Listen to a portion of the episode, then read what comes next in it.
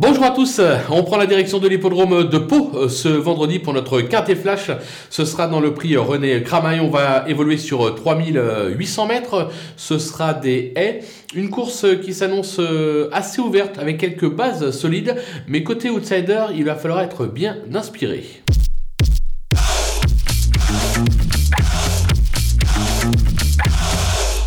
On attaque avec euh, nos bases et le numéro 11, euh, Dilly Lancer, euh, qui affiche 100% de réussite sur les balais euh, palois. Sa récente deuxième place sur le parcours derrière un certain Deo Gracias parle pour lui. Il vise tout simplement la victoire, surtout que l'entourage est très confiant. Attention avec le numéro 13, Gohan Park, qui n'a couru capot depuis ses débuts pour deux victoires et quatre accessites en sept tentatives. ses récents premiers pas à ce niveau ont été plutôt probants. moi j'y crois. L'As, Gold Allen. Dernièrement, il effectuait euh, sa rentrée et s'est classé quatrième sur ce parcours. Et à ce niveau, il va être euh, monté en régime euh, sur cette sortie. Certes, il porte du poids, mais quand on porte du poids en obstacle, c'est qu'on est bon, talentueux, ce qui devra lui permettre une nouvelle fois de jouer le podium. Du côté des opposants, on peut pas faire sans le numéro 5, Okusai Valis, qui a répondu présent à chacune de ses sorties à Pau cet hiver. certes, moi je le préfère un tout petit peu sur le steeple, mais le cheval est au top, il mérite un certain crédit numéro 7, Boy Royal, euh, qui vient de fournir une très belle valeur à ce niveau et sur ce parcours avec une troisième place euh, à la clé. Une fois de plus, sa place est à l'arrivée, surtout que son entourage a dit qu'ils allaient être un petit peu moins bouillants, attendre un petit peu pour finir un peu mieux.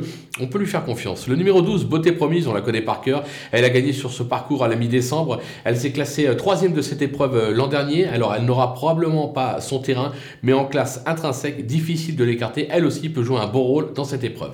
Le coup de poker, ce sera le numéro 10, Lyon-Clermont, euh, qui excelle sur cette piste où il affiche un succès et 5 accessites en 9 sorties. Alors certes, il monte ici de catégorie, mais derrière euh, les bases, la course est vraiment ouverte et je pense qu'il est capable de tirer son épingle du jeu. Il faudra le suivre parce qu'il y aura probablement une belle petite cote euh, à la clé.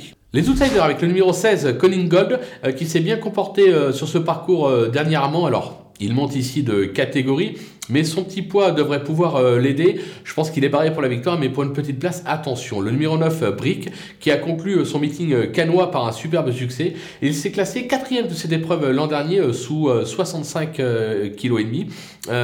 bon, voilà, une nouvelle place est possible. Maintenant, là aussi, je vous le dis, pour la victoire, je pense que c'est compliqué. Le numéro 14, Beautiful Secret, qui s'est classé deuxième de cette épreuve, mais c'était en 2020. depuis, il a surtout brillé en province. Il vient d'être arrêté sur le parcours, donc c'est pas rassurant.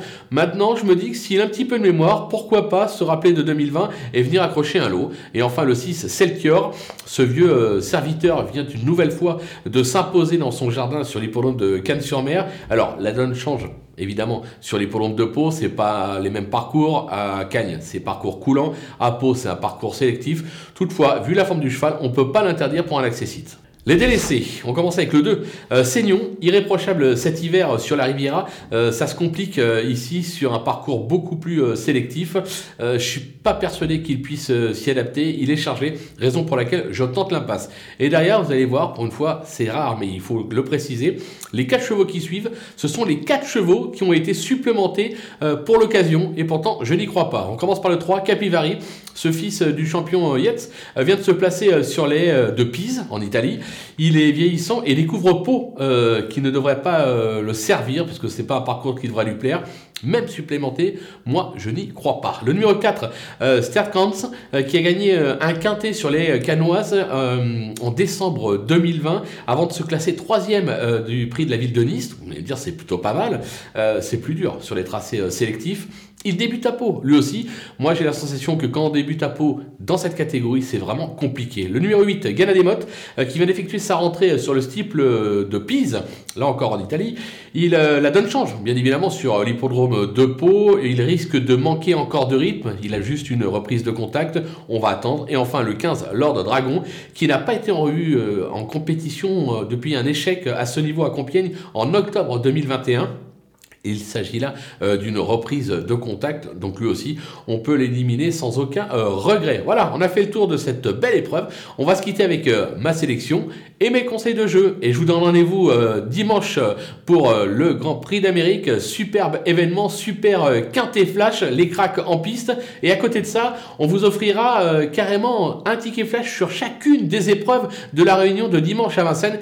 Il faudra être au rendez-vous. Et je vous conclus cette émission par qui est devenu célèbre. À vous de jouer.